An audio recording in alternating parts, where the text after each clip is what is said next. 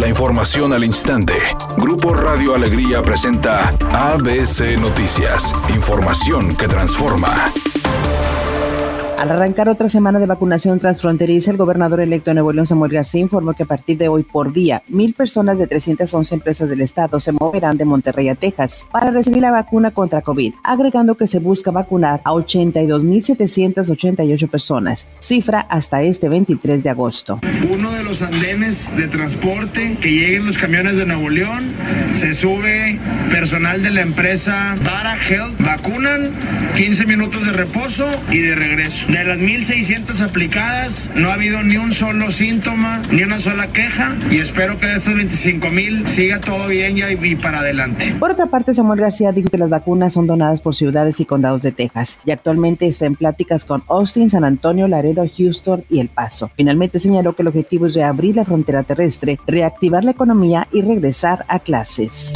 El presidente López Obrador visitará las zonas afectadas por el huracán Grace en el estado de Veracruz, donde al menos hay nueve muertos, inundaciones, miles de damnificados y afectación a los servicios públicos. Dijo que evaluarán los daños para brindar ayuda humanitaria. gobierno del estado, la Sedena, la Marina están llevando víveres. Vamos a seguir apoyando.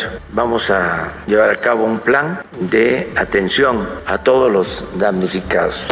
Editorial ABC con Eduardo Garza. En Nuevo León la Secretaría del Bienestar anda sin rumbo, con la Brigada Correcaminos encargada de la vacunación contra el COVID-19. Cancelan sin avisar porque se les acaban las vacunas. Cancelan vacunaciones en algunos municipios y no dicen por qué. Van de mal en peor en el tema de la vacunación, al menos aquí en Nuevo León. El productor José Alberto El Güero Castro dijo que él sí cree que hay segundas partes buenas, por eso ya está preparando la segunda parte de la telenovela Corona de Lágrimas. Dijo que está tan seguro que le irá bien que logró convencer al reparto original Victoria Rufo con sus tres hijos, interpretados por José María Torre, Mane de la Parra y Alejandro Nones. Choque en la avenida Eloy Cavazos y la calle 13 de Mayo se encuentra provocando largas filas en la zona. Tenga paciencia. De igual forma, un vehículo descompuesto en la avenida Fidel Velázquez antes de llegar a la avenida Bernardo Reyes se encuentra trastocando la vialidad. Tenga mucha precaución. Recuerde siempre utilizar el cinturón de seguridad y respetar los señalamientos viales. Que tenga usted una excelente tarde.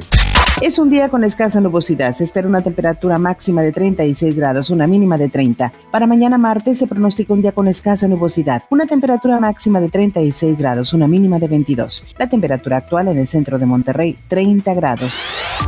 ABC Noticias. Información que transforma.